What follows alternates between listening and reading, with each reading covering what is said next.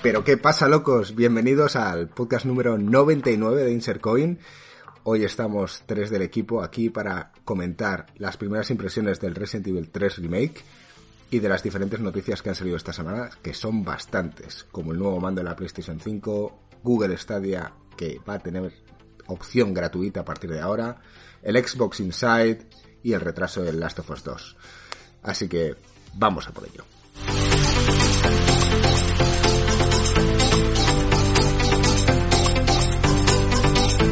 ¿Qué pasa chicos? ¿Cómo estáis? Estamos aquí en el podcast número 99. Estamos ahí al abismo del podcast número 100, que ya veremos qué haremos. Y hoy estamos, pues, Joaquín, Marco y yo. Marco, ¿qué tal, tío?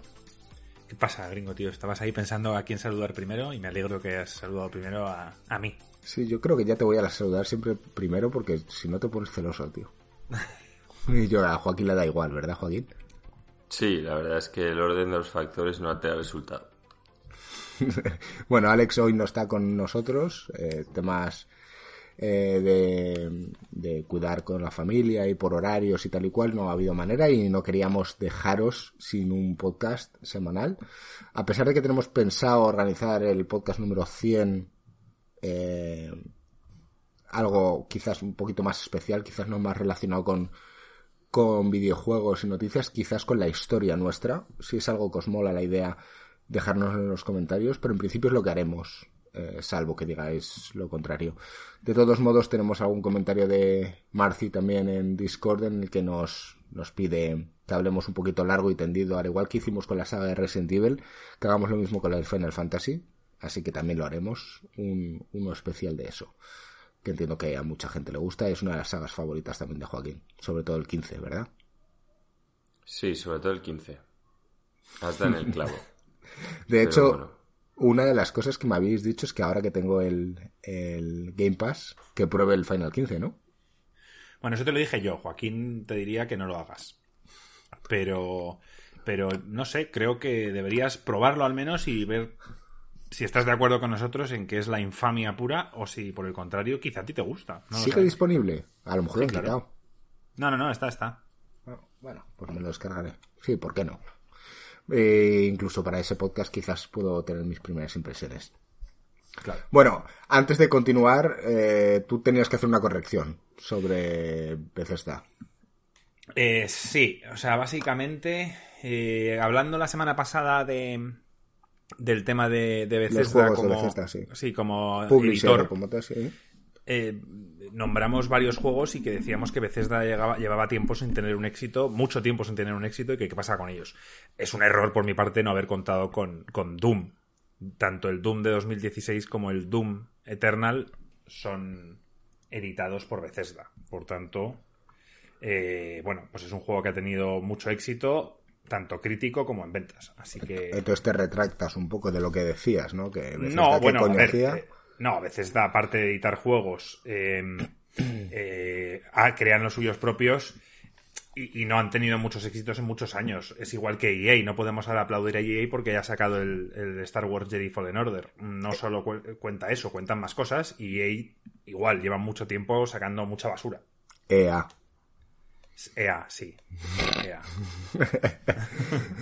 Vale, eh, y, bueno, y- dime. ¿y qué más tenía que decir? Espérate, bueno, es que no nos ha dejado el nombre, porque quería dar crédito a... Ah, sí, Borja, creo que es Borja, el que nos eh, escribió por, por iVox, perdón, para, para decirnos esto, o sea, que la corrección la ha dicho, la ha dicho Borja. Sí, Borja es de los que comentaban en iVox como anónimo, pero después se unió en, en Discord. Y bueno, ya sabíamos que era él, así que, bueno, desde aquí una bienvenida pública también, aparte de la que hicimos por ahí. Vale, pues después de estas correcciones, mm, hoy eh, hablaremos un poquito más sobre el Resident Evil 3. Después, eh, Marco ya se lo ha terminado. Yo empecé ayer, y bueno, estoy haciendo directos en YouTube. Si queréis ver cómo es el juego, opinar eh, sobre el gameplay y tal, pues os podéis meter en el canal, ya sabéis, Insercoin Games, y echarle un ojo si os apetece. Y después daremos un poquito nuestra opinión un poquito más detallada. Pero antes vamos a empezar con algunas noticias que quizás no son todas muy extensas, pero son bastantes y son dignas de ser mencionadas. Interesantes, son bastante interesantes todas. Sí, sí. La verdad es que sí. Eh, empezamos con la primera, sorprendente, que ha salido el mando de la PlayStation 5. Mm, se llama DualSense, ¿no? Entre sus novedades, pues un diseño muy parecido al de la Xbox. Aquí estamos con algo de copia, ¿no? Retroalimentación áptica.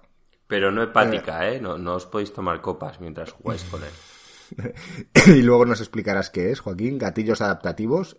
Entendemos que esto es lo típico de que dependiendo de la presión que ejerzas, eh, se ejerce más presión en el juego o no. El botón de Create, que es parecido al de Share de, de PlayStation. Bueno, el mismo, ¿no? Sí, es que lo han llamado Create y dicen que más adelante van a explicar las funciones que tendrá ese botón aparte de- del que ya tiene de Share. Vale, eh, tiene un micrófono y un sensor táctil más grande. Ahora hablaremos un poco de cada una de estas cualidades. Eh, en primer lugar, hay gente que se queja sobre el diseño rollo Xbox, pero sin embargo que el joystick está a la misma altura al izquierdo que el del derecho. A mí, personalmente, no me parece mal mando. ¿Cuál? El nuevo. El de este, el de la Play 5. Sí.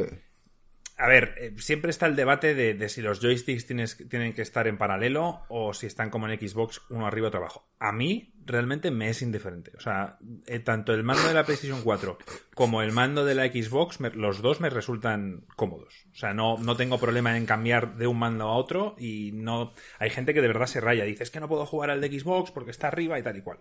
Yo no tengo ese problema. ¿Qué? ¿Tú crees que hay más gente que se queja del de Xbox que el de Play? Mm, A ver, la gente que, sinceramente, yo creo que hay más fans de los mandos. A ver, en España, por lo menos, Joaquín, la consola que ha triunfado desde siempre ha sido la PlayStation. Ya, bueno, Más pero en en, Europa, España la gente siguió jugando al Pro, vamos, hasta Sí. que ya estaba considerado a nivel mundial el juego más infame del planeta y tuvieron que venir de otra galaxia a explicar a España que eso ya no estaba de moda, que era una puta mierda, que jugaran al Bueno. FIFA. Déjame seguir. Entonces, en España siempre han sido muy fans del DualShock, el cual siempre hemos dicho nosotros que odiábamos. O sea, a mí el mando de la Play 3 me parecía una, una mierda, y más comparado con el de la Xbox. Pero había mucha gente que le gustaba, o que se había hecho a sus botones, su ergonomía, lo que fuera. Y, y en la Play 4 para mí fue un salto de calidad brutal de- del mando, que ya digamos que estaba a la altura de lo que estaba haciendo Xbox. Y ahora simplemente, pues hombre, falta evidentemente lo más importante que es tenerlo en la mano, pero, pero ahora la ergonomía, por lo menos el diseño, es más parecido en forma a lo que es el de Xbox. A mí me recuerda mucho al, al de Steam. Buah, es que mira, mira que tengo el mando de de Steam. Steam y casi fue un casi fail que te cagas. Sí. A ver, No es que el de Steam la tenía el tema de- del analógico ese táctil y, y- y sí que era una buena idea para usar un cursor, pero, pero es que para eso usan- usas un ratón, me refiero. La idea era con el tema de los Steambox que la gente pudiera jugar en la televisión, pero ¿por qué vas a elegir el mando de Steam siendo mucho peor que un mando de Xbox, por ejemplo? Ya. Bueno, en cuanto a que sea un poco una copia parecida a la ergonomía de Xbox, ¿os parece mal? No, o sea, es lo que menos podemos opinar porque realmente hasta que no lo tengamos en la mano y, se- y sepamos cómo, se- cómo siente uno al cogerlo, el peso y demás, no vamos a poder dar una opinión bien fundada. Pero, mm, lo dicho, a mí, mm, decirlo vosotros, a mí no me molesta ninguno de los dos diseños, tanto el de la Play 4 como el de la Xbox me resultaban cómodos. No sé si a vosotros hay uno de los dos que os resulta más cómodo. A mí yo no noto diferencia realmente. Ya sabes, Yo de estas cosas no me quejo. Quizás me gusta un poquito más el de Xbox, pero admito que el de la Play 4 cuando le puso el tema este táctil no está muy aprovechado, pero creo que era una buena idea. El botón este táctil que tiene en medio, que de hecho ahora en el, en el mando del 5 lo han hecho más grande, eso me pareció una buena idea, pero a mí tener el mando uno arriba es que me parece que la posición inicial o sea, es mejor donde está la cruceta de, de Play. Lo que pasa es que la mayoría de juegos no juegas con la cruceta. O sea, si tuviese que jugar a un juego con la cruceta, diría que el mando de Play me gusta un poquito más. Bueno, también es que la cruceta Xbox es infame, pero estoy hablando solo de lo que es la posición. Y en cambio, cuando tengo que jugar a un juego de joystick, me gusta la posición más del, del de Xbox. Sí, me gusta que estén separados. Ahora que has mencionado el sensor táctil, ya que estamos, que supuestamente en este nuevo mando es más grande y la barra de luz en el perfil del sensor. Mm, a, mí la idea no me parece mal, pero apenas hay juegos donde se utilice esta, este botón. No lo han para implementado bien. Para que ocupe tanto espacio. Es que tiene que ocupar espacio para hacer recorrido, gringo. O sea, por eso tiene que estar. Pero no han sabido, en todos estos años, yo rara vez he visto un juego que, resulte. que aporte algo. O sea, quizá el Horizon Zero Dawn, si no recuerdo mal, tenía, tenía una forma de ver el mapa. Tenía algo, tenía algo, sí. Luego me parece cómodo que supongo que esto lo habrán hecho en algún juego, pero yo no lo recuerdo. De quizá, por ejemplo, poder cambiar de armas haciendo un swipe hacia arriba o hacia abajo. Me parece una buena idea. En algunas cosas eran interesantes, pero yo creo que no le han sacado partido en todos estos años. Sobre todo, piénsalo así, que son juegos que, todos los multiplayer, multiplayer me refiero a multiplataformas, perdón, eh, al, Xbox, al no tenerlo, pues tampoco pueden implementarlo demasiado porque como Xbox, el mando de Xbox no lo tiene, no van a poder ponerle esas funciones. Por tanto, eh, estaba más adaptado, digamos, a los juegos que son exclusivos de, Sony. Y no lo va a tener. ¿Os puedo explicar por qué considero que el de Xbox es mejor? Ahora, pero para esto necesito que los oyentes también tengan un mando de PlayStation 4 delante o, lo puedan visualizar. y básicamente cuando uno ve... Déjalo, déjalo para, para cuando revisemos todos los puntos y luego hagas tu versión final. Y en este tiempo, la gente que nos está escuchando, que se vaya haciendo con un mando. ¿Te parece? Me parece. Vale. Micrófono incorporado. A mí esto me parece que no aporta absolutamente nada. Sí, gringo, ahora van a poder escuchar todo lo que tú dices, al igual que Amazon, al igual que Google, o sea, me refiero, es conseguir información gratuita a la gente, tío. Vale, bueno. Nada más coger el mando, vas a tener que firmar una cosa que solamente Marco se lee por toda la comunidad, pero Marco básicamente se lee estas cosas y que sepáis que estamos todos vendidos. Ya lo descubrió con el... ¿Cuál fue Marco? Con la mierda esta de la cámara de Xbox. Que, básicamente ponía que, te podían grabar ahí con tu novia y subir los vídeos a Pornhub y recibir el dinero por ello. O sea, Marco flipó en colores y dijo, no sabéis lo que estamos firmando. El resto de la gente no lo leemos. Mira que no me creo que sea Marco el que lea estas cosas, ¿eh? Tío, pero ¿no conoces a Joaquín? ¿Te lo leíste tú o no?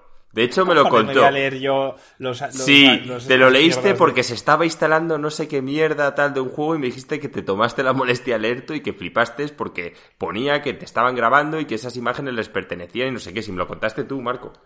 El que seguro que no lo leyó fui yo, eso ya te lo garantizo. Esto es una fake news de la hostia. Ya, no lo recuerdo, pero, pero, sí que me suena la noticia de, que esto pasaba. O sea, de que Kinect podía, digamos, meterse en tu salón y, ver qué estabas haciendo. Bueno, a, lo que vamos, aparte de las cosas estas varias, funcionalidad. Yo personalmente creo que no tiene mucha funcionalidad porque creo que el que realmente quiera tener un micrófono para poder hablar en modo multijugador lo tendrá en unos cascos en un micrófono decente. A ver, a mí no me parece si quitamos la parte de que te pueden escuchar y demás, simplemente pensamos en lo que a nosotros nos puede aportar, eh, sí que es verdad que la mayoría de personas ya tienen unos cascos a cualquier precio, pero en caso de irte de vacaciones o de no querer tener cascos o no tenerlos, el hecho de tener un micrófono, oye, pues te va en un momento dado a ayudar a, que la gente te escuche. Te pongo un ejemplo, yo estoy jugando y resulta que mis cascos se quedan sin batería, rápidamente puedo utilizar ese micrófono del mando mm, en el proceso de que cargue otra vez de nuevo los cascos. Te pongo un ejemplo.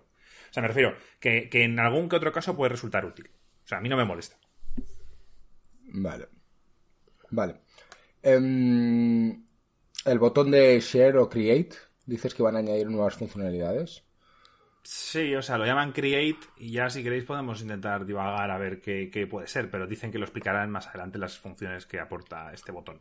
Antes era Share, en el de PlayStation 4 Share, que es un botón que a mí me gustaba mucho. A mí, como para editar vídeos de Insert Coin y coger todo el metraje, digamos, me resultaba súper fácil porque era mantener pulsar el botón dos segundos y grababa y grababa los últimos, creo que eran cinco minutos, por ejemplo, o si le dabas dos veces al botón rápido, grababas a partir de ahí dos minutos. Entonces, a mí era súper cómodo. Era una cosa que, por ejemplo, en Xbox es tedioso porque te tienes que meter en el menú, darle a grabar, grabar los últimos cinco minutos y demás. Entonces, es un botón que se echaba de menos en el mando de Xbox. Evidentemente, Xbox con el de la Xbox One Serie X ya ha incluido un botón de share.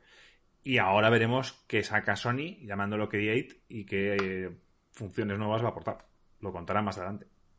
Yo creo que en el fondo cambiarle el nombre es, es una tontería, ¿no? Porque será lo mismo. Será lo mismo. Lo de los gallitos, los gallitos, los gatillos adaptativos. Esto es de lo que más me llama la atención. Esto me parece genial, porque esto creo que es muy interesante. Es que tú nunca has cogido un mando de la Xbox One, ¿no? A lo mejor en tu casa, pero yo diría que si lo he hecho ha sido una vez. Y tú, Joaquín, tampoco. Es suena a mí. Yo, tú me enseñaste el Pro en tu casa, sí que me lo has enseñado. Pero ¿cuál era ese que te compraste? Tú me que era la enseñaste a mí el que te compraste full pedal, que tenía los Ese. gatillos por detrás y me enseñaste. Sí, no, no, no, pero este, este, esto lo tiene todos los mandos de Xbox One, eh, tanto el Elite como los normales que te vienen con la consola. Eh, eh, tienen un rumble en los gatillos. ¿Vale? Entonces, cuando tú vas conduciendo con el coche y pasas por típicas piedras, pues vibraba. Vale. A mí personalmente no llegó nunca a convencerme, no, no veía muy bien esa sensación, esa inmersión que quieren aportarte. Yo personalmente no la he sentido en esta generación. Eh, Sony no tenía nada, en los, no tenía ningún tipo de liberación en los gatillos y, en cambio Xbox tenía esto, que a mí personalmente no me mataba. Y ahora lo que ellos aquí dicen es que son gatillos adaptativos. Ponen el ejemplo claro de que sentirás más tensión, o sea, más fuerza al, al, al tensar un arco, por ponerte un ejemplo. Entonces, esto sí que me puede llamar más la atención. O sea, el hecho de, de que el gatillo, dependiendo de en qué situación estés, tenga más tensión o menos. Puede molar, me refiero. Ah, es darle realismo a los juegos. Entonces, también ponen el ejemplo de, de ir en un coche. No sé cómo de tal se parecerá a la sensación que era el de Xbox. A mí el de de Xbox no me convencía del todo. Y este, pues veremos. Vale, y lo último, que Joaquín aclare qué es eso de la retroalimentación áptica. Vamos, no, no sé muy bien lo que quieren decir con eso, pero si lo llaman retroalimentación, quiere decir que según tus movimientos, y ya que tiene un micro, igual según tus gritos o lo que digas, pues el mando No. se adaptará. Y te favorecerá, bueno, te ofrecerá Es- experiencias mm, a tu estado de ánimo o a lo que tú puedas transmitir Esto- a través de un mando. Pero bueno, Esto lo podría haber explicado Alex mejor, pero digamos que es... eh, ¿Sabéis en el iPhone cuando dais al botón de la linterna y hace, y hace como un clic? Sí.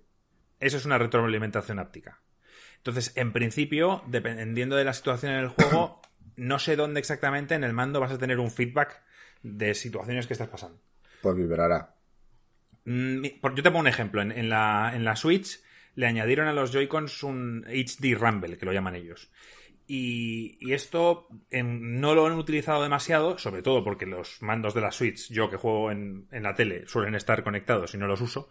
Pero en alguno un juego, sobre todo el One to Switch este que me compré, que era una puta mierda, pero flipabas con algunos jueguecitos que, por ejemplo, te decían, cogías el mando y te decían, ¿cuántas bolas hay dentro?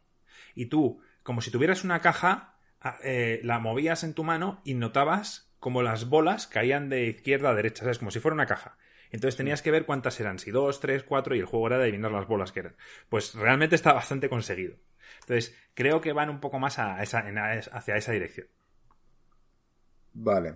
Y mm, antes de ir a la valoración de Joaquín, creo que había un debate también sobre el tema de, de la batería. Sí. A ver, el, el problema es que el mando de la Play 4 la batería se gasta bastante rápido. Y el problema, em, mucha gente le, echaba la culpa a, a la luz esta que tiene detrás el mando de la Play. Sí. Eh, en este caso también tiene esta luz, pero la han puesto como en el perfil de lo que es el- la pantalla táctil. Sea, mm, la Sí, la barra parte táctil, de- sí. Sí. Y entonces, pues no sé. A mí esa barra azul sí que recuerdo en 2013 que molaba. Y sobre todo ayudó mucho para el tema del VR y demás. Pero ahora, pues, pues no. no- Hombre, tiene una, tiene una ventaja importante contra el de Xbox One Serie X porque sigue siendo a pilas. Sí. Que yo es. flipo. Este entiendo que será como el de Stadia, que tendrá USB-C, por tanto tiene carga rápida y aunque se se gaste la batería Lo, bastante ha- rápido. lo haces por cable. No, y, y se carga rápido, o sea, me refiero Mm. que, que quizá en 20 minutos has vuelto a cargar la, la batería por completo. Sí. Bueno, Joaquín, procédenos con nuestra clase magistral, tío. Cada uno tenemos nuestros mandos en nuestras manos. Vale, pues básicamente si tenéis ahora el mando de PlayStation 4, veréis que están efectivamente los dos joysticks juntos, luego en, arriba a la izquierda está la cruceta y arriba a la derecha están los botones. Entonces, ¿por qué considero que el mando de la Xbox, la arquitectura está mejor hecha pasando el joystick a donde estaría la cruceta? Pues porque básicamente esas posiciones son las más importantes.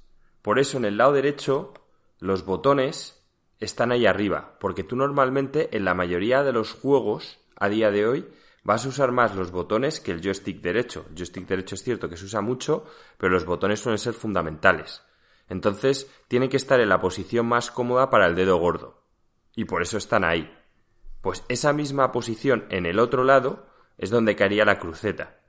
En el fondo el dedo gordo está más cómodo ahí o sea, ergonómicamente está más cómodo usando la cruceta que usando el joystick. Está menos forzado. ¿Te refieres sé, la que esto la PlayStation 4? Claro, estoy hablando del mando de PlayStation 4. A mí me parece más cómodo donde el joystick que no donde la cruceta. Bueno, eh, gringo, o sea, sé que al 100% de la población te podrá decir eh, misa, pero la realidad, eh, yo te hablo de mayorías. Yo creo que si la coges a la mayoría de la gente y coge el mando, le dice, coge, coge el mando en una posición neutral en una posición neutral los dedos te quedan, el dedo gordo te queda sobre la cruceta en un lado y sobre los botones en el otro. Eso si tú le das el mando a alguien sin decirle nada, en plan, coge este mando. Los botones índices te quedan sobre el R2 y el L2. Por eso también esos gatillos son más cómodos de dar que el L1 y el R1. Vale, por supuesto. si tú le das un mando de la Xbox a alguien y dices cógelo, el lado derecho te lo va a poner el dedo gordo en los botones, pero el lado izquierdo te lo va a poner en la cruceta, aunque esté abajo. Más que nada porque le es más fácil de coger. No, yo, yo creo que no. Yo creo que lo va a coger en posición neutral y le van a quedar en el, dedo gordo en el lado derecho sobre los botones y el dedo gordo en el lado izquierdo sobre el joystick. Yo ahora mismo, ¿eh? Yo tengo el mando cogido en posición neutral y es que lo tengo así. Es donde cae el dedo gordo, sin tener que hacer ningún esfuerzo. Entonces, vamos, sé que podréis decir que no a todo el mundo, por supuesto, este es un tema que siempre hay gente rara y habrá gente que le guste más de una forma y gente que le guste más de otra, pero habrá una inmensa mayoría y ahí es donde la gente que está haciendo el mando quiere triunfar, en la inmensa mayoría. Y yo creo que la inmensa mayoría va a coger el mando un poco como lo estoy cogiendo yo, que tengo una mano más o menos media y los dedos gordos me caen ahí. Por eso en el mando de Xbox estoy más cómodo porque la mayoría de juegos ya te digo que utilizo más el joystick izquierdo que la cruceta. Ahora, eso sí, si me dices de jugar un juego de cruceta, pues voy a estar más cómodo con el mando de Play 4 que con el de Xbox. No sé, Marco, ¿tú cómo lo ves? Como lo he dicho al principio, me es indiferente, me da igual. La única desventaja que le veo al de Play en cuanto a los analógicos es que yo alguna vez jugando al FIFA estoy yendo hacia la derecha, por tanto estoy con el analógico apuntando totalmente a la derecha y alguna vez queriendo hacer algún regate me voy a la izquierda y mis dedos han llegado a juntarse. Entonces, eso es una desventaja en el FIFA. Pero por lo demás me da igual. Eh, sí que me parecen mejores o más cómodos los botones de la PlayStation. Me resultan con menos relieve y por tanto más fáciles de apretar. Y, me gustan más los gatillos de la Play 4. Así que si no no teniendo de favorito ninguno, al final, viendo cada elemento, llego a la conclusión de que me gustaba más el de la Play 4. Pero vamos, que el de la Xbox me parece un mando genial. O sea, me da, me da, un poco igual, la verdad.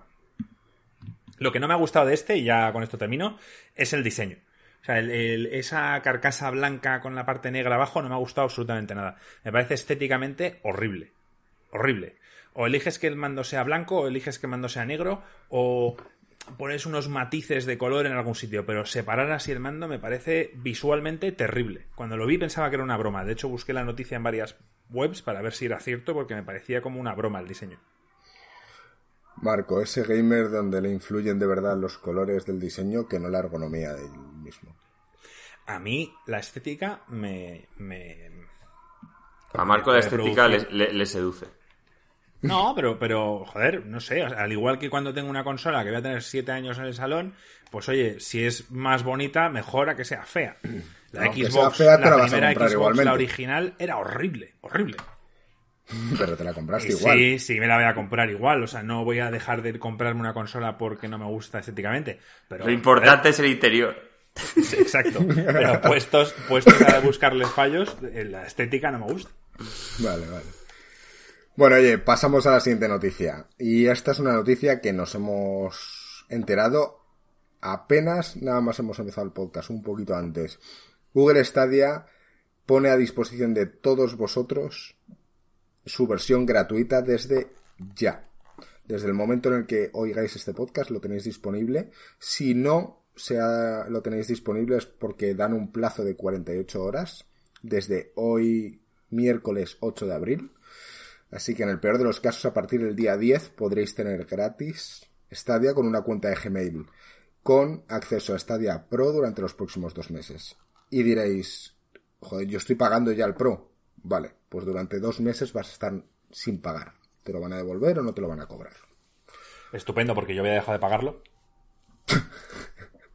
porque habías dicho que esto era una puta mierda.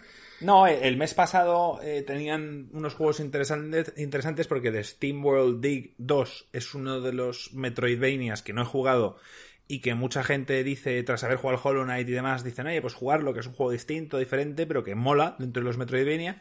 Es un juego que, a ver, también está en Game Pass, me refiero, que, que no lo necesito.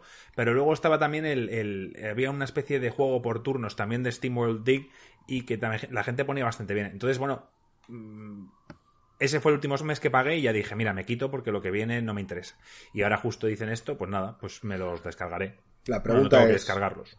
para el que para el que quiera entrar ahora en la versión gratuita se preguntará a lo mejor necesito un mando el mando eh, puedes utilizar puedes utilizar el de Xbox. Vale. Al menos o sea en PC seguro que puedes utilizar el de Xbox. En la televisión no lo sé. Porque como yo siempre en la tele tengo el de Stadia no lo he probado pero sé que en, en el PC puedes utilizar el de Xbox seguro y el de Play entiendo que también bueno entiendo que Joaquín además los botones se cambian ¿Cómo que se cambian? O sea, te indica darle a, la A, a la B, a la Y, o sea, me refiero. Eh, ah, son adaptativos que, sabe qué mando estás usando. Vale. Supongo que de cara al siguiente podcast, Joaquín, que ahora tiene acceso gratuito, lo probará en su tele y nos lo dirá. Bueno, Joaquín intenta acceder antes y no ha podido. Ya, 48 horas, Joaquín, tío. En 48 horas sale el Final 7. Eso va a ser todo mi centro de atención. ¿Lo podrías jugar en Stadia? No, ya los no, porque ya lo he comprado porque tenía un preload según Marco que no tengo, ¿sabes? Sí que tiene preload. Luego te lo busco yo. Ya vas a ver cómo luego, cuando acabe el podcast, me voy, me bajo el final y te mando una foto de preloading. Que tú no sabes buscar. Pero eh, no, no está en Stadia porque es exclusivo de PlayStation al menos durante un año y porque no va a salir en Stadia. Pero eh, han dicho que, esto quizá es un poco debido al coronavirus, que la gente va a estar en su casa y quizá han dicho, mira, pues aprovechamos y lo ponemos ya gratuito. Bueno, pues a ver si de este modo consiguen un poco más de masa de, crítica de personas, porque pero están en pruebas. ¿eh? O sea, me refiero, van a bajar la calidad a 1080. Como va a entrar todo Dios, bueno, o eso se supone, yo creo que no va a entrar tanta gente, pero digamos que van a poner un poco la barrera de, calidad gráfica en 1080. Además es que están relativamente obligados. O sea, ahora mismo en Europa con el tema del coronavirus ya han obligado y como nadie paga, como nadie está pagando durante estos próximos dos meses, pues nadie tiene derecho a quejarse. Entonces lo van a poner en 1080 y, ya está. Pero quizá durante estos dos meses pueden hacer unos stress tests y ver realmente el aguante que tiene la plataforma cuando si realmente todo el mundo se mete. Vale, bueno, nada más que comentar, ya hemos hablado bastante Stadia y ya hablaremos más a lo largo del año. Pero bueno, es, un punto de inflexión y es importante que vosotros que nos escucháis, si lo queréis probar, eh, pues ya lo tenéis disponible o lo vais a tener disponible dentro de nada. Y bueno, si nos queréis dar un feedback, eh, ya sabéis, estamos aquí disponibles a escucharos y a debatirlo con vosotros eh, por cualquiera de nuestras vías. ¿Esto es algo, eh, sabéis si va a ser a nivel mundial o lo van a hacer escalado? No he visto la noticia del todo, me, da la sensación de que va por zonas. Por países o tal, por, regiones, por encima y me ha dado esa sensación. Pero en, eh, España está incluido y no sé si está incluido. Lo, voy buscando, gringo. Tuve. Vale, en principio durante estas 48 horas lo van a ir implantando en todos los países. Me imagino. 14 países. No Pues- dicen los países exactamente, lo dice 14 países. Vale. Vamos a pasar a la siguiente noticia mientras, que es que esta semana hemos tenido un evento de Xbox, el Xbox Inside, donde también se habló del Project X Cloud. Eh, en principio, flojo, ¿no? En cuanto a novedades.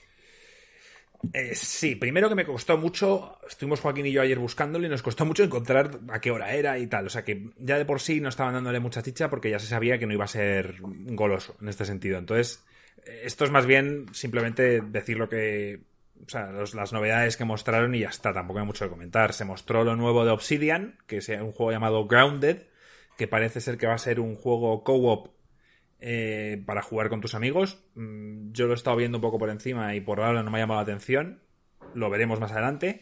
Luego han anunciado una serie de juegos que van a estar en Game Pass, como Journey to the Savage Planet, que es una especie de No Man's Sky, pero no es procedural como el No Man's Sky. Y, por ejemplo, el Overcooked 2 también lo incluyen ya en Game Pass, así que si queremos jugar unas partidas podemos hacerlo. Eso, eso apetece, ¿eh? Sí, luego una nueva actualización de contenido de Sea of Thieves, como ya va siendo habitual, con nuevas eh, campañas, nuevas historias, y han dado más información del Gears Tactics, que seguramente es lo que más nos llama la atención. El Gears Tactics es el juego este de Gears of War estilo XCOM, XCOM. que sale el 28 de abril. Sí, también han anunciado que el Project X Cloud va a tener un servicio preliminar en España y que te puedes apuntar. Para Sí. los que estén interesados, ya sabéis. Os podéis Sí, apuntar. han dicho que te puedes apuntar. Lo que pasa es que yo no lo he hecho, por ejemplo, porque, porque te necesitas un teléfono Android. No, va- no funciona con iPhone. Entonces, ¿para qué lo voy a hacer si no tengo, no Mm. tengo dispositivo Android? Bueno, Mm, goddammit, pues yo también tengo iPhone. Así que me parece que Insert Coin no lo vamos a poder probar. de momento. De momento. A ver, lo podría aprobar con el móvil de mi novia, pero me da un poco de pereza, la verdad. He dicho, mira, cuando lo saquen en iPhone lo probaré, para que vea estar, ¿sabes? Seguramente vaya bien. Vale, y si queréis comentar un poquito lo del el Gears Tactic, yo he visto el vídeo en YouTube y a mí me, me mola el juego, ¿eh? Me, me parece súper divertido. ¿Tú has visto algo, Joaquín? ¿Has visto el vídeo que nos colgó No. Alex esta mañana? No, lo Ah, iba, a ver, lo iba a ver hoy, pero me he quedado dormido, ya te lo he dicho. Al llegar de, después de comer está destrozado y me he quedado sopa hasta ahora. Yo lo que he visto, gringo, tú, tú no has jugado a los XCOM, pero es muy parecido al XCOM. O sea, muy, muy, muy, muy parecido. Salvo, por lo que veo, que no tiene mucho control de lo que es la base. XCOM tiene dos cosas. Tiene el combate y luego tiene la vuelta a base donde tienes recursos, tienes que hacer investigaciones, crear nuevas armas y toda esa historia. La Entonces, parte estratégica, ¿no? Realmente.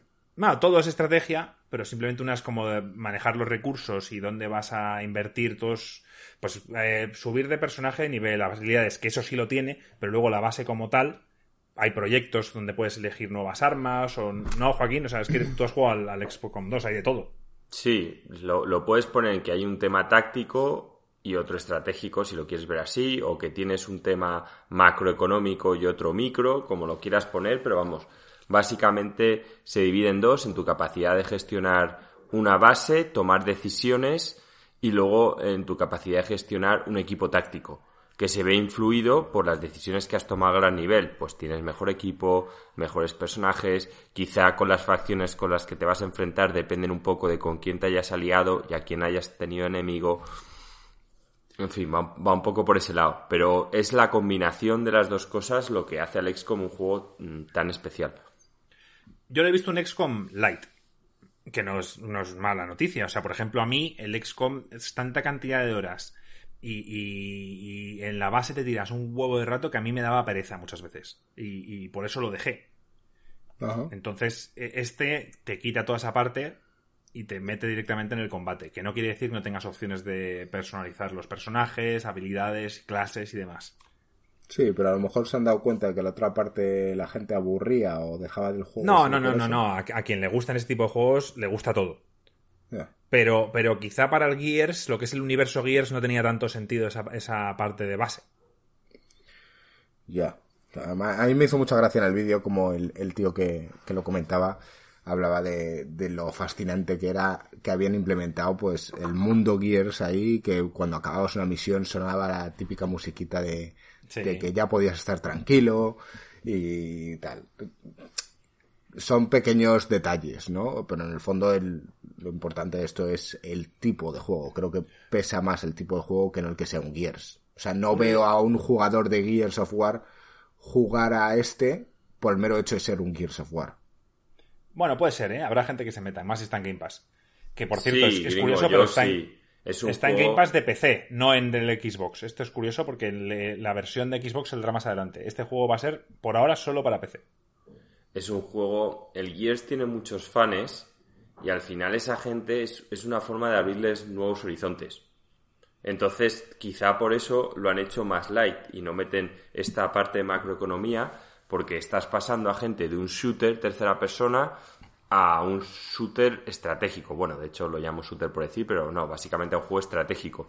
Entonces yo me imagino que quieren dejar lo que ellos consideran que es la, fácil, la parte más fácil de entrar del XCOM, que es el sentido táctico, donde tú ves a tus personajes, vas manejando el equipo, y ahí creo que pueden coger enganche, porque quizá lo dice Marco a veces conmigo, que cuando te gusta un mundo, haces muchas concesiones y estás dispuesto a probar muchas cosas nuevas. Entonces yo creo que mucha gente que normalmente un juego como el XCOM, y eso que seguro que el XCOM es mejor, pero que no lo probaría, ahora siendo un Gears, viendo ahí a sus personajes, viendo su mundo, su música, tal, va a decir, venga, lo voy a probar.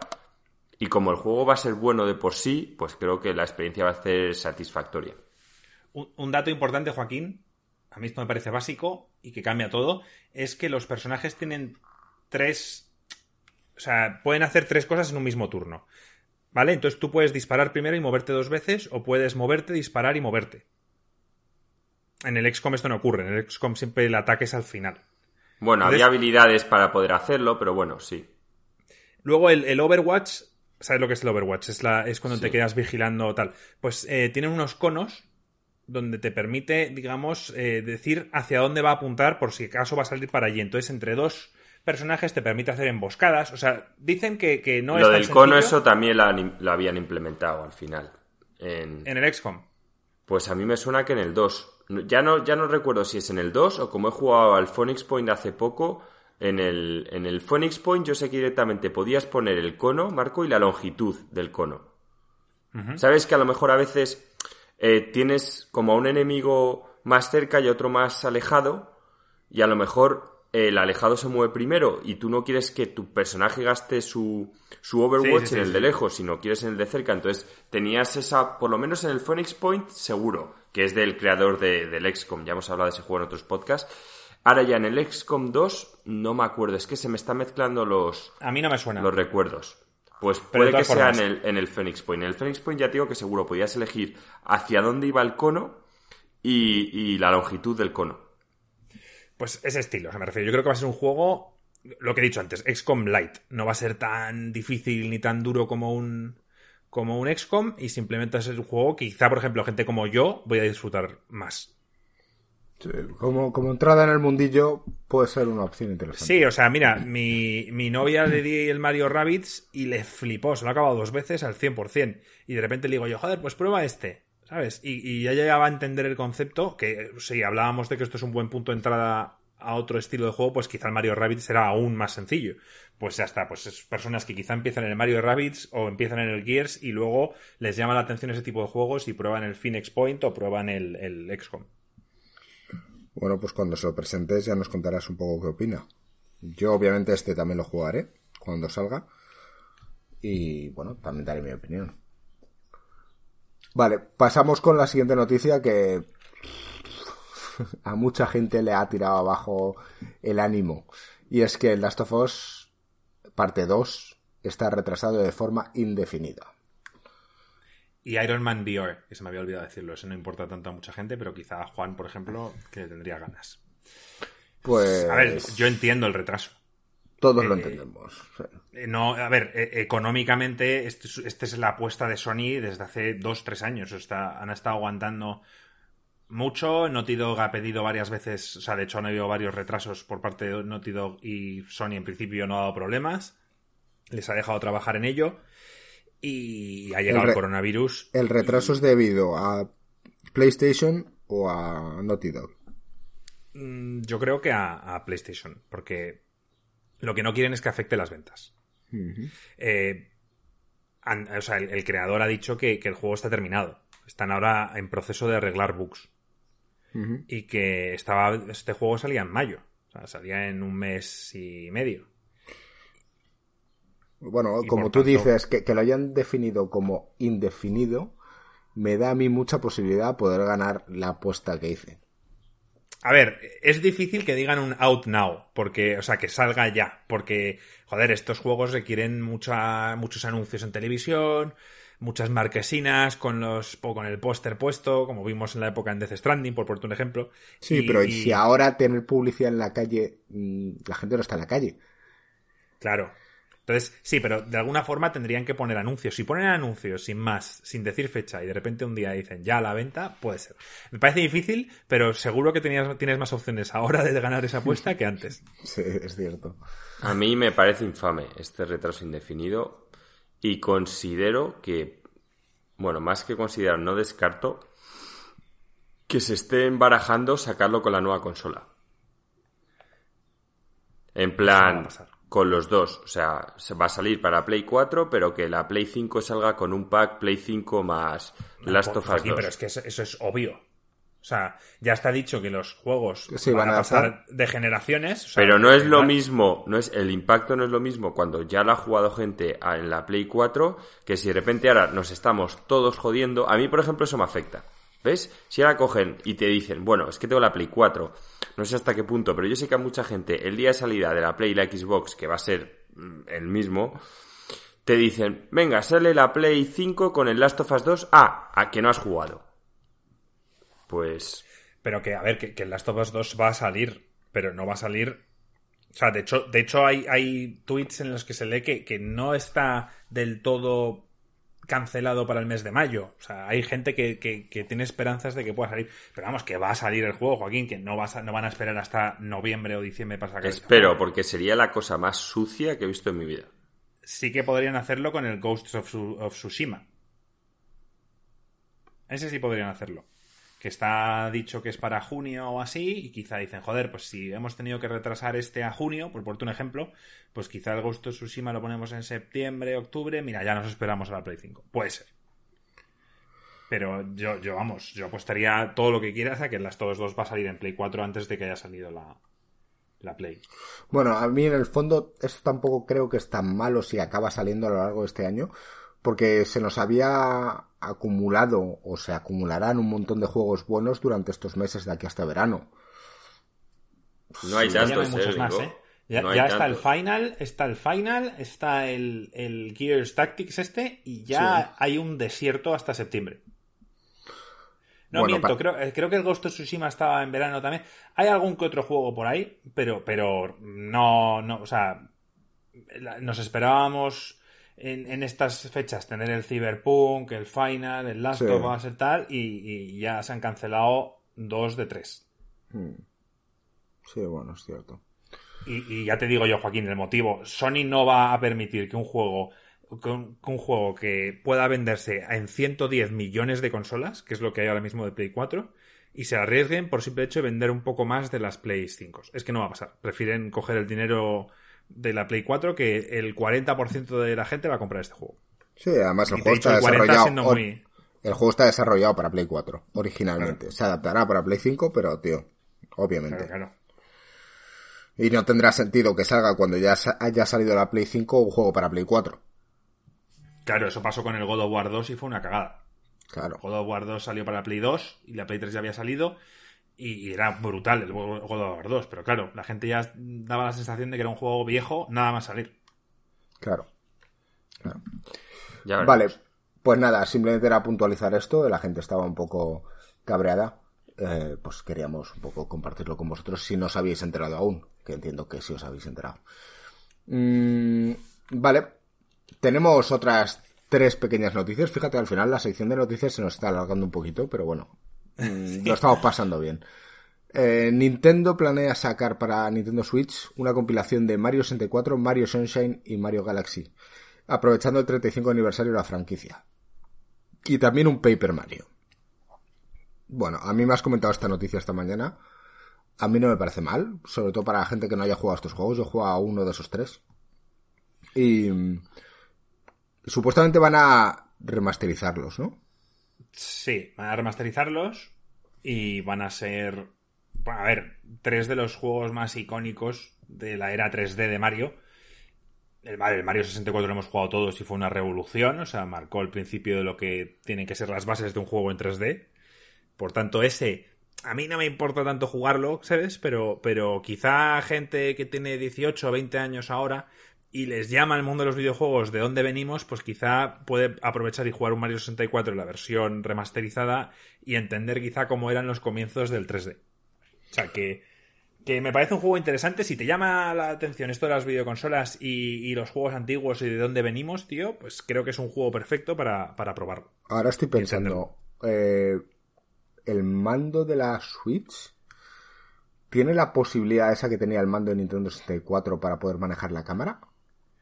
Sí, claro. Lo que pasa es que en el Mario 64, o sea, en la Nintendo 64 no tenía dos analógicos, solo tenía uno. Entonces estaban los cuatro botones amarillos que con ello manejabas la cámara. Entonces lo, lo, habrán modificado, tú crees, para utilizar el joystick?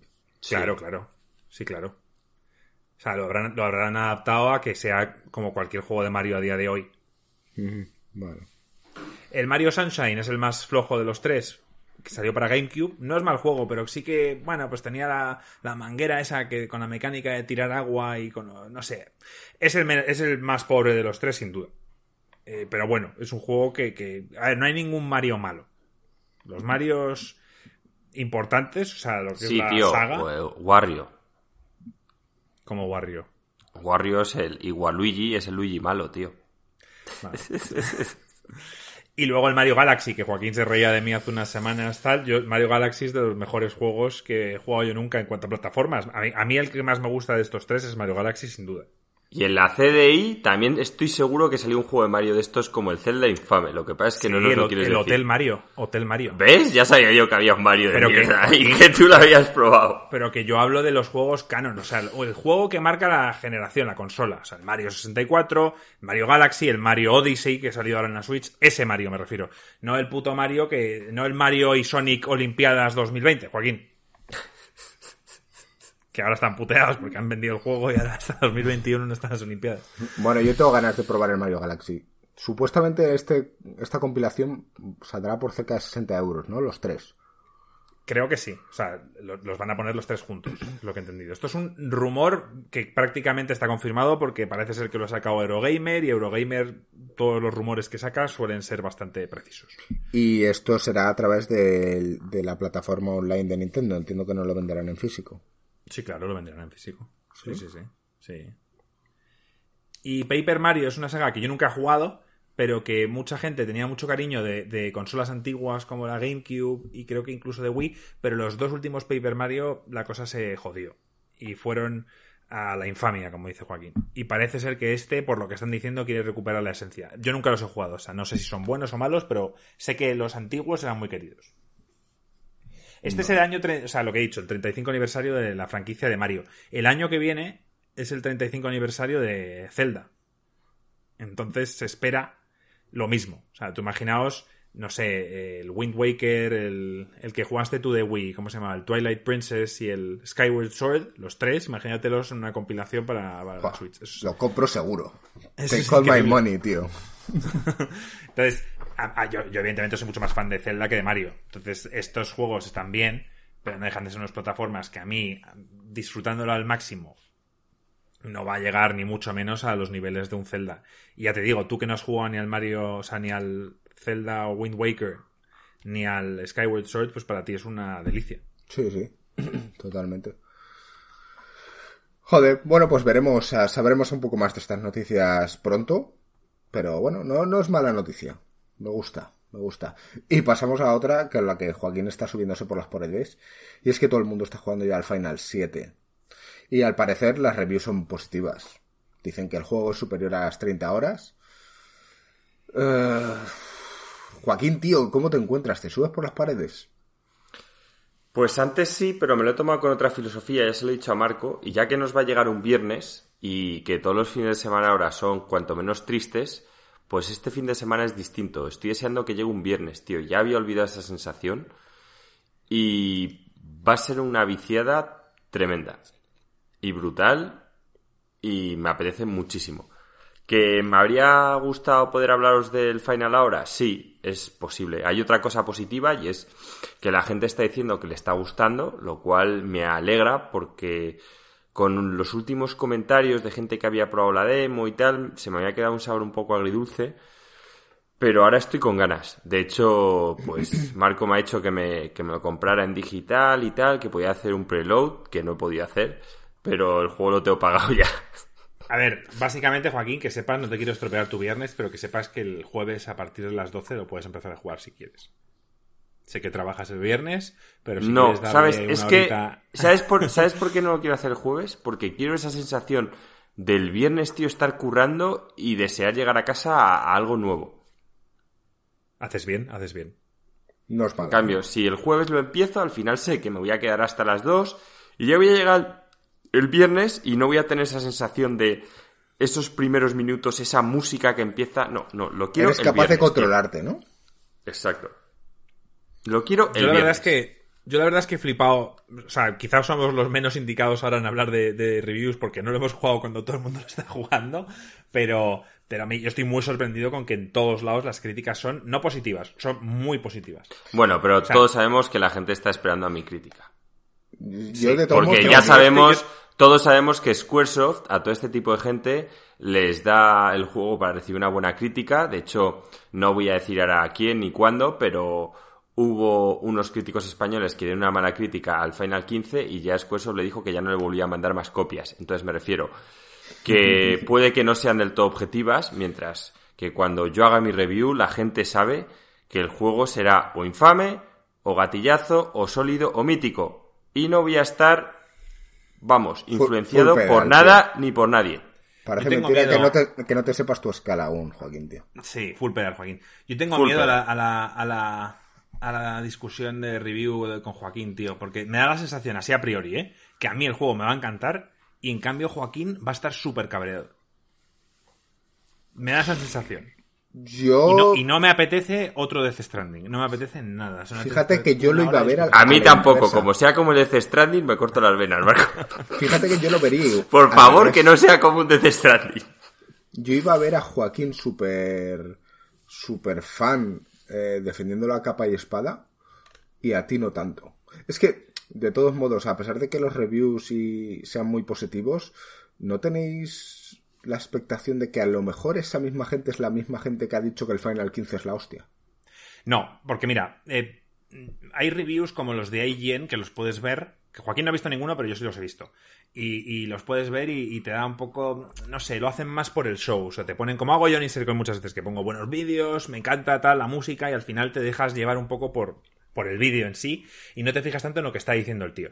Pero yo la, el review escrito de Jason Schreier, que es el de Kotaku, me lo he leído entero y, y él explica que iba con la intención de odiar este juego.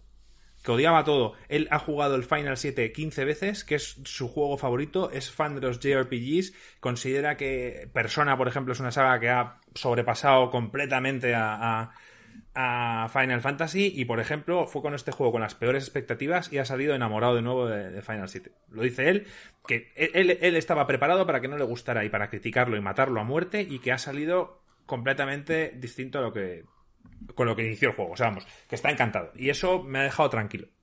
Sí que es verdad que hay, hay relleno y hay cosas que tal, es evidente, pero dice que la mayoría de las historias que añade al juego eh, añaden mucho lore, mucho mucha vida a los personajes y que de verdad que considera que, que está estamos bien ante algo especial. Sí. Bueno, pues esperaremos vuestra opinión para el siguiente podcast. ¿Por qué no? Sí, yo, sí, para el siguiente podcast yo creo que ya le habremos dado, al menos Joaquín, 15-20 horas le habrá dado. Sí, además yo creo que para, para esa para esa solicitud que nos ha hecho Marci en Discord de que hablásemos un poco de la saga de Final Fantasy, quizás esperaremos a que eh, vosotros terminéis el, el jugar al Final 7 para, para, para completarlo del todo, yo creo. En una semana Joaquín este juego se lo, ha- se lo ha ventilado. A Joaquín se lo acaba el domingo, ya se lo ha acabado. No. No, porque lo quiero disfrutar también, tío. O sea, mm, yo creo que en una semana a lo mejor sí, pero lo quiero disfrutar. O sea, si en algún momento de toda la viciada ya me duelen los ojos o estoy cansado, me voy a parar y me refiero que esta cuarentena está siendo muy larga y si de verdad es algo especial, me lo voy a tener que dosificar. Bueno, Obviamente, no va a ser jugar una hora al día, eso ya te lo digo yo, va a ser mucho más, pero que lo quiero disfrutar, tío. Vale. Y por último, querríamos mencionar el rumor del Resident Evil 8 que está en desarrollo y está previsto para 2021 va a ser en primera persona y cambiará drásticamente elementos de la historia y mecánicas que puede hacer que los puristas lo odien. A mí no me parece mal King Noven, al igual que hicieron en el 7. Han salido más rumores aún, tras esta noticia que he puesto yo, puse yo ayer, en el que ha salido el nombre de Village, por lo de la V, la I y las dos L's para hacer un 8, porque desde que están así con los números, siempre incluyen algo. A mí eso me parece una invención. Quizá me equivoco, ¿eh? pero no me parece que vaya a ser parte del producto final. Y nada, a mí es, un rumor para comentar, pero tampoco hablar mucho porque no sé, ya, o sea, Resident Evil ha cambiado tantas veces que ya no me va a sorprender. Puede ser para bueno, para mejor o para peor. Cuando veamos el juego por primera vez y sepamos un poco de qué va, yo creo que vamos a poder opinar si va a ser un drama o si va a cambiarlo de nuevo a forma positiva, como lo sigue siendo en los últimos. Sí, yo no creo que la vayan a cagar, ¿eh? Yo creo que cada vez lo están. Hombre, ahora sabe lo que están haciendo. Ahora que han conseguido revitalizar la saga con el 7 y con el remake del 2 y el remake del 3, pues creo que sería una cagada volver a pegar un bajón. Mm, yo creo que tienen claro hacia dónde van y no la van a cagar. Me da a mí. Yo considero eh, que con la primera persona lo que quieren es, punto uno, enfocarlo, aunque no sea exclusivo, pero enfocarlo también en el VR. Y punto dos, enfocarlo en terror. En que vuelva a dar miedo. Como estaban haciendo con el 7. es que lo leí la semana pasada cuando tú dijiste que es que el Resident 7 se enfocó en VR y demás. Eh, ya estaba. O sea, el juego estaba todo decidido. Me refiero que adaptaron el juego al VR, pero no cuando iniciaron la creación de Resident Evil 7, no tenían en mente el VR. Fue más tarde. pues, pues es un juego que enviar, me refiero, si eres una persona apta para el miedo, mm, es acojonante la experiencia. Me refiero que mucho mejor.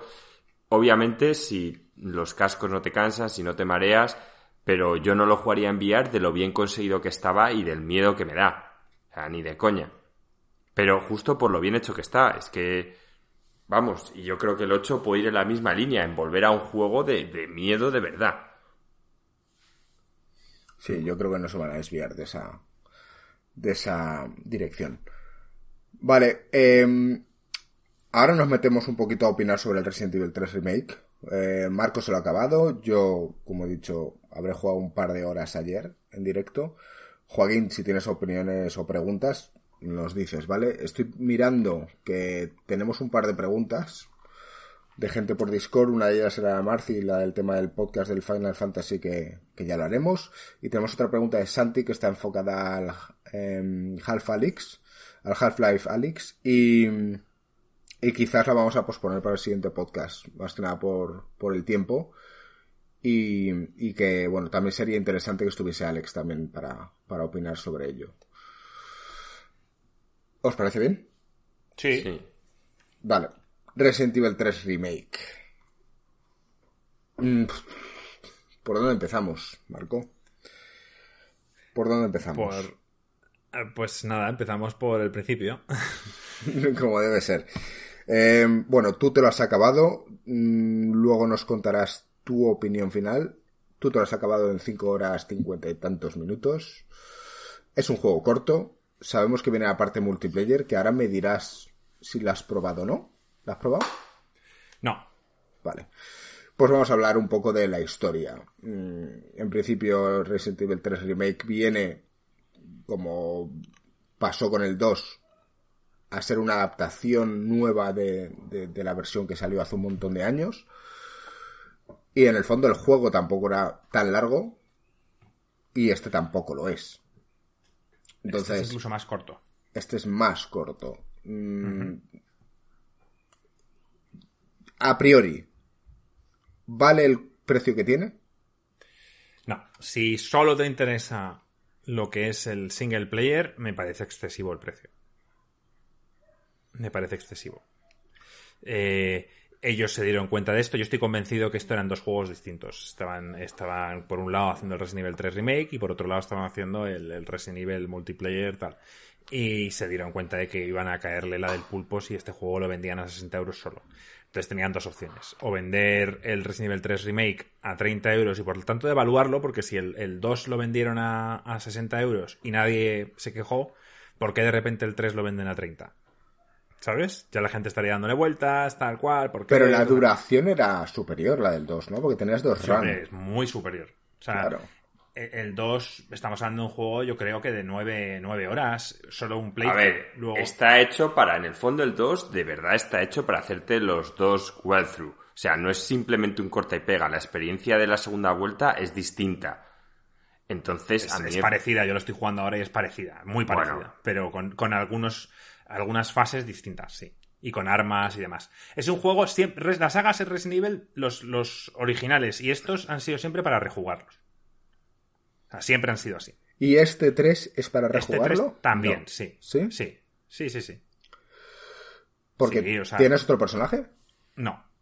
No tienes otro personaje, pero, pero te enfocan mucho a que en la primera vuelta, mm, por lo que tengo entendido, ha- hay opciones de armas que no vas a tener. Y luego en el modo, tienes el modo hardcore, es un juego de acción, más orientado a la acción, y por tanto, eh, a ver, es un juego divertido. O sea, yo en ningún caso digo que este juego es malo. El juego me ha gustado y me ha encantado.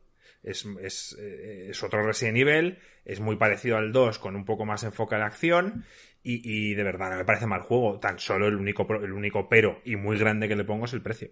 Ya está. Oye, que si pruebo el multiplayer y me flipa, pues quizá os diría, oye, pues sí, pero es que con el mundo en el que vivimos ahora, con muchísimos juegos de calidad siendo gratuitos, pues que te cobren 30 euros por el juego multiplayer este, tampoco me parece bien, porque el Dead by Daylight es un poco el mismo concepto y es gratuito. Sí, bueno, a priori nuestra primera opinión es eh, esperad. Esperad a que esto baje de precio porque acabará bajando de precio. Yo voy a dar mi visión inicial. Yo, yo, yo al 3 Perdona, no lo gratuito juego. no, es barato el Dead by Daylight, no gratuito. Yo al, al 3 nunca lo jugué en su momento y tenía muchas ganas de probar este. Yo creo que hablando con gente en Discord o, o por alguna de nuestras plataformas, eh, para mucha gente este era su juego favorito, por encima del 2. Y bueno, pues quieras que no, a mí me llamaba la atención y dije, pues, pues tengo ganas de probarlo, ¿no? Pues empecé ayer. eh, bueno, el inicio es como habíamos hablado en el podcast, es eh, Jill Valentine y está en Raccoon City y bueno, empiezas y bueno, empiezan unas secuencias cinemáticas muy bien hechas y te metes totalmente en el juego con, con Nemesis que directamente te empieza a perseguir desde el minuto uno. Sí. Eso es como que no te dejan respirar ni un momento, ¿eh? Sí, sí, desde el minuto uno. Mm, a mí me parece divertido. Ahora, yo recuerdo que tú me estabas viendo el gameplay ayer y me decías, está siendo muy rápido. Tú te vas a acabar, como sigas así, tú te acabas el juego en cuatro horas. Pues Porque sé. yo lo O sea, hay, hay algo, hay algo en este juego que falla. Y también falla en el anterior, en el 2.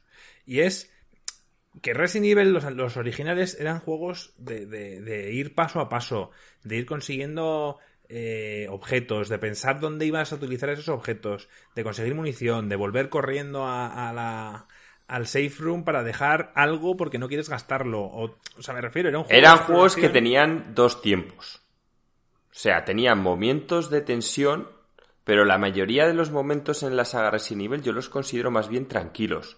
Más bien Sí. momentos de, de soledad, de Yo creo que incertidumbre hacia el, lo que el- te el vas a el encontrar. 2. El 1 y el 2. Yo eso no lo he experimentado en lo que llevo jugando el 3. Para No, mí no, es- pero es que el 2, el 2 tampoco, gringo. El, el, el, el- ¿Cómo se llama? El Titan este que te va Sí, Eso es que se lo cargaron, pero, en pero el es que 2 en el remake, original en no el era así. original no pasa. No, en, el, en el original, tú tienes Claro. muchos momentos de estar diciendo a dónde tengo que ir, tal. Además, es que tienes que pensar. O sea, en el, en el los Resident tenías que pensar. A veces, a ver, ¿qué objetos tengo?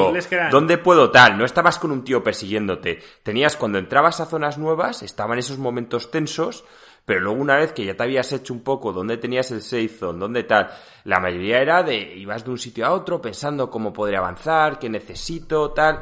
Entonces, eso en este 2 remake para mí es lo peor que tiene, que es el puto Titan ese que te persigue, que es lo peor, la peor experiencia que yo he tenido en el juego, todo lo demás me ha encantado.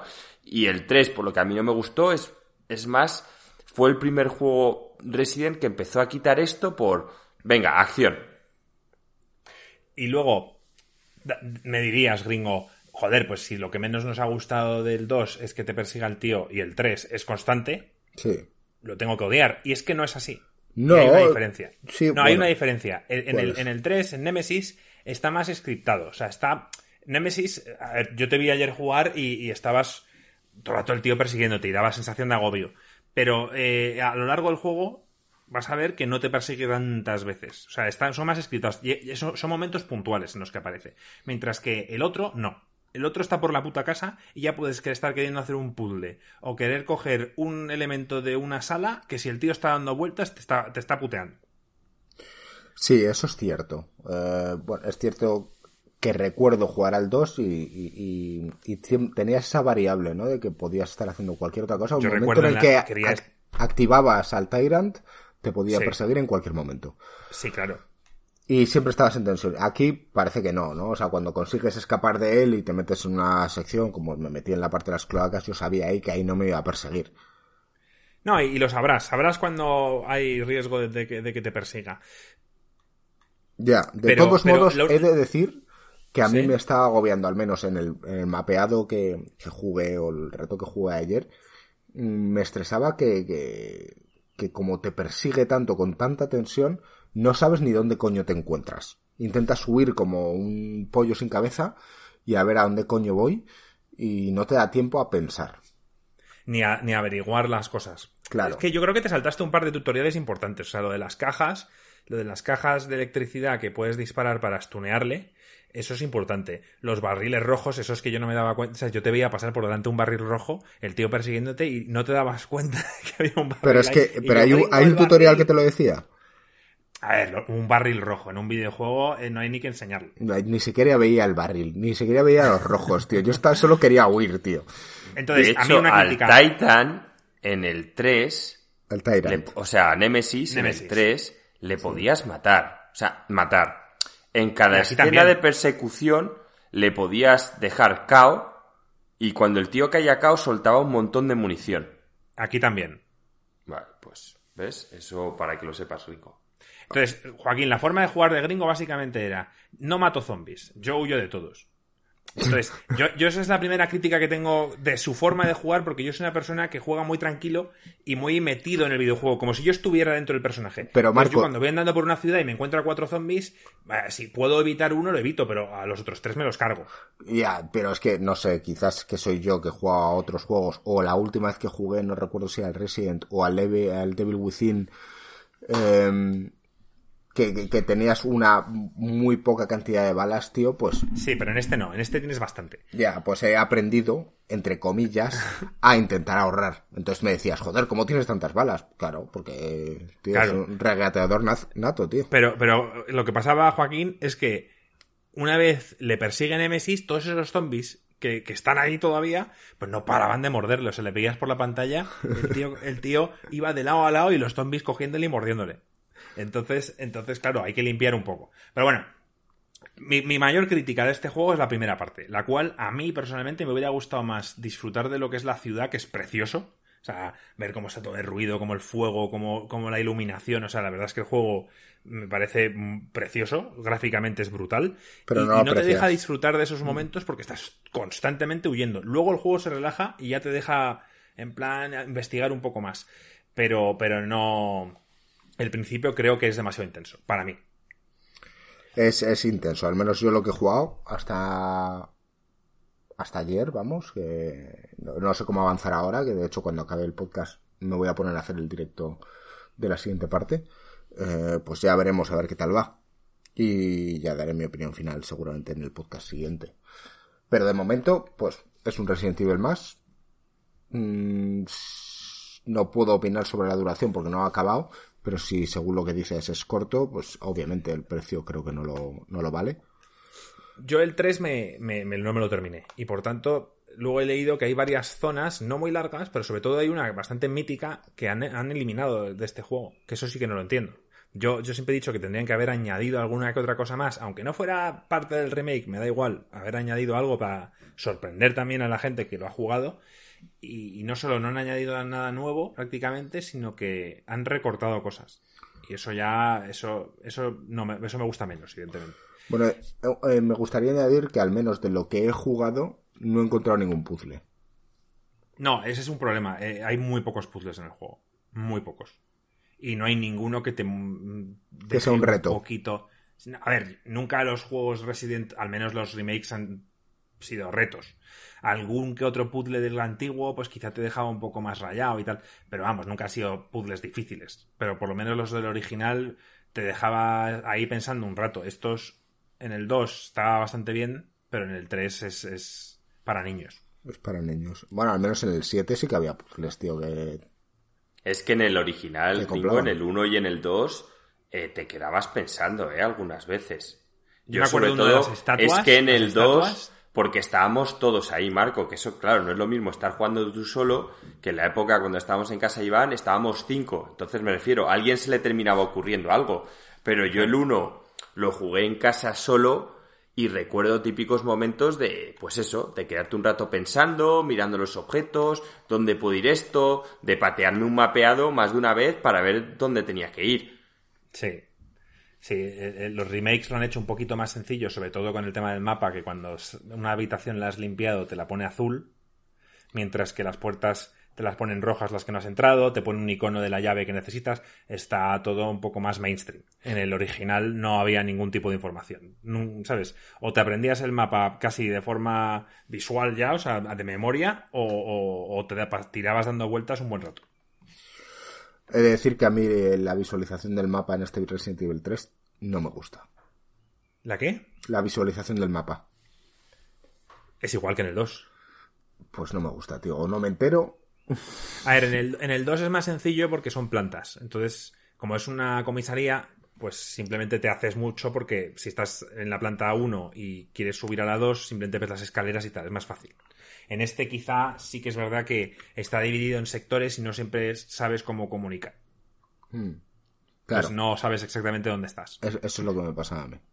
Hmm, A mí también me pasaba. Pero es, es sobre todo en la primera parte, ¿eh? Luego vas a llegar a una parte... eh, bueno, no te quiero spoiler, pero vas a llegar a una parte donde vas a manejar al otro personaje y, y te va a gustar. Vale. La- Para mí la mejor parte del juego es, es eh, a lo que vas a llegar ahora. Vale. Bueno. Eh, entonces es un juego que va de menos a más. Mm, Diría que sí. Diría que ahora se relajan un poco con el tema de Nemesis, un poquito, no mucho, pero un poquito, y te van a dejar explorar. Genial. Vale, pues esas son nuestras primeras impresiones sobre el Resident Evil 3. De momento, mm, creo que Marco al haberse lo acabado tiene una visión mucho más general. Entiendo que no quiera hablar mucho más, primero por no spoilearme a mí y segundo por no spoilearos a vosotros. Cuando ya haya habido algo de tiempo para que todos lo hayáis jugado, pues quizás lo podemos hablar de manera más, más detallada, ¿no? Sí, sin, sin dar un spoiler, lo único que digo es que si sois fans de Resident y, y queréis jugar a este juego, a ver, comprarlo. Porque es un muy buen juego. Pero saber que el juego es corto. Si lo vais, si sois de las personas que sois fans de Resident y os gusta rejugarlo varias veces y ponerlo en hardcore y que esto sea un reto, lo vais a disfrutar. O sea, no. Que el precio no os tire para atrás. O sea, vosotros tenéis que conocer vuestra economía y saber si, si os vale o no vale. Pero si sois fans de la saga, os lo vais a disfrutar seguro. Ahora, que estáis dudando, pues yo, yo que vosotros me esperaba. A que al menos estuviera en unos 40, 30 euros. Vale. Bueno, pues hasta aquí el podcast, ¿no? Básicamente. Sí. Eh, ¿Queréis hablar de algo off topic? Bueno, es que ahora, ahora mismo yo estoy haciendo acopio, o sea, estoy viviendo todas las series que no he visto. Ajá. Eh, como no puedo salir de casa ni hacer nada, pues básicamente o juego videojuegos y cuando hago plan con mi novia lo que veo es ver pelis y series, sobre todo series. Estoy viendo La Casa de Papel, la cual ya lo he hablado esto contigo esta mañana, me parece una serie muy entretenida, pero a la vez también muy mala, o sea, me refiero con... eh, Es como Prison Break. O sea, es la comida rápida de las series. Me encanta, lo disfruto, pero no nunca voy a decir que va a ganar ningún premio ni que va a ser la leche. Y luego estoy viendo Ozark, que ya terminó la primera temporada, que me ha gustado. Y, y eso es lo que estoy haciendo ahora mismo. No he visto ninguna película así. Bueno, he visto un par de capítulos de Mandalorian que me han gustado, pero a mi novia no, así que estoy esperando momentos para vérmelo yo solo. No sé qué se ríe Joaquín. Yo lo entiendo perfectamente a Marco. ¿eh? ¿Y tú, Joaquín? Es el hombre, tío, que tiene tiempo para verse todas las putas series del mundo, tío. ¿Cómo lo llevas? Bien. Yo la verdad es que ahora justo me he terminado de ver la de Future Man, que era una que la empecé a ver en su día, me encantó, de HBO, es divertida. Es un poco friki y creo que merece la pena. Son tres temporadas y la tercera, que es la que he visto hoy, termina. Y luego me está gustando mucho la tercera temporada de Westworld. Ya se lo he dicho a Marco, sé que es jodido porque la segunda se puede hacer pesada para mucha gente, pero la tercera merece la pena. Hasta ahora lo que he visto me está gustando mucho. A ver, sin spoilear, a mí la primera mm, me gustó una parte mucho y otra parte me pareció aburrida, muy aburrida.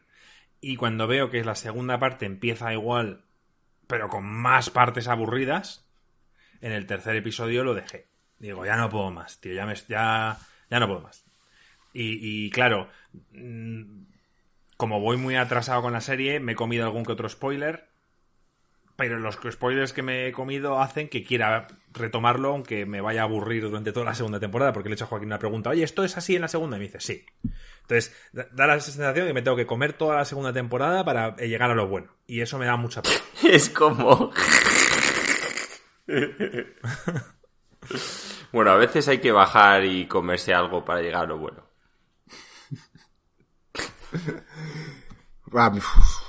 Yo le di la oportunidad a Westworld, tío. Me vi la primera temporada. Como tú dices, había unas partes que me gustaban, pero pesaba más la parte en la que era más coñazo. Te llama el mundo, pero el tema del oeste te aburre, ¿verdad? La historia Sí. de- de- del oeste y tal, el Luego- Wyatt y todo esto, tío. O sea, Sí, y luego me da toda la sensación de que iba todo so- muy lento, tío. Creo que había, o sea, del capítulo, ¿cuántos eran? Diez. La mayor parte de la chicha está en los últimos dos. Pues todos los anteriores, tío, lo podían haber resubido en dos capítulos, son tres. Bueno, Alex está aquí y se vuelve loco. Porque te dice, ¿qué dices, tío? Si es increíble. Ah, bueno, vale, porque eres defensor de la serie, yo no lo soy. Entonces aquí hay opiniones de todos los tipos. Ya, pero es que manda huevos que me digáis esto y luego defendáis Breaking Bad, que es así que se puede cortar por tantos lados que Pero vamos. es que está- estábamos mal acostumbrados. Ah, Yo ahora mismo no me vería una serie de 25 episodios por temporada. O sea, Ya después de ver Breaking Bad, no entiendo que os podáis tragar, vamos. Bueno, pero a ver, Es yo que me puede- de los personajes. Es que Breaking puede ser Bad- que el personaje te atraiga a mí, el- los Claro. personajes de Bueno, Westworld, pues en la saber más de de ellos, sale el de Breaking Bad, tío. Me da igual, pero- pero que no es que salga el actor no significa que sea el personaje, tío. Hombre, sí, Joaquín. o- no sale el tío vendiendo drogas, eso también os lo digo sin haceros Pero, spoiler. pero vamos a ver, Joaquín. eh, Breaking Bad lo que enamora son los putos personajes, tío. O No, sea, pero que no quita que White- meten paja, tío, para parar un tren. O sea, Pero, es que cuando un personaje es rico en, en, en, en información, tío, no te importa que te den más. Claro. Pues lo, lo dices tú, a mí sí que me importa, es simplemente que la serie te guste o no. Por eso a mí en Joaquín. Westworld me importa menos y en, y en este me importaba más. Dime qué personaje de Westworld eh, es un mítico. O, joder, me digas, coño, es que este quiero saber más. Es que no hay ninguno. Por lo menos en la primera temporada. Ninguno. tío. No hay ningún personaje que digas, joder, quiero saber más de, de este tío mítico. No lo hay. A mí Ed Harris me parecía mítico, el, el giro de guion que dan en la primera temporada con él me parece mítico. Pero es un giro de guion, no, es un, no habla del personaje. el- sí, de si acaso quieres saber más de Dolores y Bueno, tal, no, no lo voy a hablar porque es porque salen spoilers, pero sí, sí, eh, yo sí que he visto personajes que quería saber más. Pero bueno, que, que no pasa nada. Bueno, eh, Entonces, es una serie que me veré. Estoy convencido que lo haré. Pero que, que no, lo, no lo voy a disfrutar, por lo menos la segunda temporada, estoy convencido. Bueno, ya lo hablaremos. Podríamos hacer un medio debate sobre qué opinamos de la gente que, que está a favor de querer ver cosas que no quiere ver y gente que está totalmente negada a, a verlo. ¿Vale? Por ejemplo, tú has hablado muchas veces de que querrías ver alguna serie y te da pereza empezarla. Sí. ¿Y hay alguna serie que te han dicho que es muy muy buena y no la vas a ver? Sí, lo hemos hablado hoy, de hecho.